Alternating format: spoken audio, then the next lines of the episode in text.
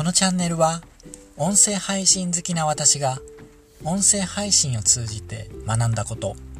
音声メディアの情報や日常での気づきなどを届けるチャンネルです。今回はですねピンチの時に自分自身へかける言葉これについて話をしていきたいと思います。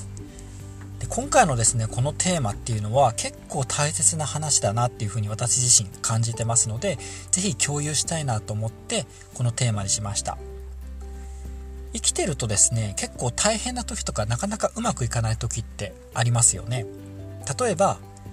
仕事でやらなければいけないことがたくさん重なってしまって大変な時とか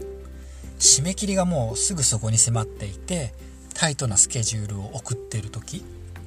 あるいはなかなかうまくいかなくてなんか失敗してしまってへこみそうな時ってありますよね。生きていると結構順調にうまくいってるなっていう時もあればもちろんなかなかうまくいかない時っていうのもありますよね。で今回私が一番伝えたいことは何かというとうまくいかない時が続いてる時とか何かピンチが起きた時にですね自分自身にかける言葉っていうのを決めておくのってすごく大事だと思うんですよ。自分自身が声をかけてで元気になれるようなあるいは冷静になれるようなまたはなんか前向きによしやるぞっていうふうに進んでいけるような言葉を決めておくことでですねそういうなんかピンチの時とか失敗しそうになった時とかっていう時になんかあんまりくよくよ悩むっていう時間をもうなるべく短くして頭を切り替えて次に進むことができるんですね。でですねちなみに私の場合はどうしてるかというと私の場合はねあの自分自身へかける言葉って決めてるんですよ。自分自身があなんかこれちょっと大変な状態が続いてるなとかあ結構スケジュールがタイトだなっていう時に自分にかける言葉っていうのを決めていてですねそれは何かっていうとなんとかなるっていう言葉ですね。これ結構私大事にしてるんですよ。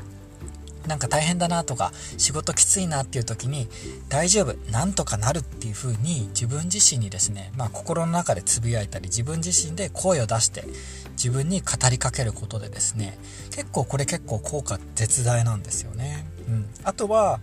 そうですね。ピンチになった時に自分へかける言葉としてはなんか明日は明日の風が吹くっていう言葉を使ってみたりとかあとは失敗しても別に何か仕事で命が取られるわけではないからもうとりあえずやっていこうっていうふうに思うようにしてるんですね。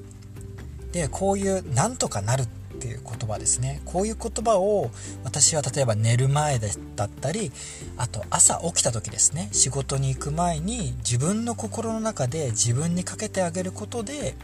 結構ですね効果がありましてそういう声がけをすることで、まあ、次にじゃあ何をすればいいのか？とかどういうふうに行動すればいいのかっていうのを切り替えて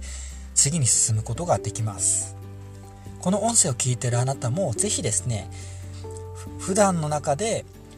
ピンチの時に自分へかける言葉っていうのを日常の中でですね考えておくことでいざピンチになった時なんかきついなって思った時大変だなって思った時に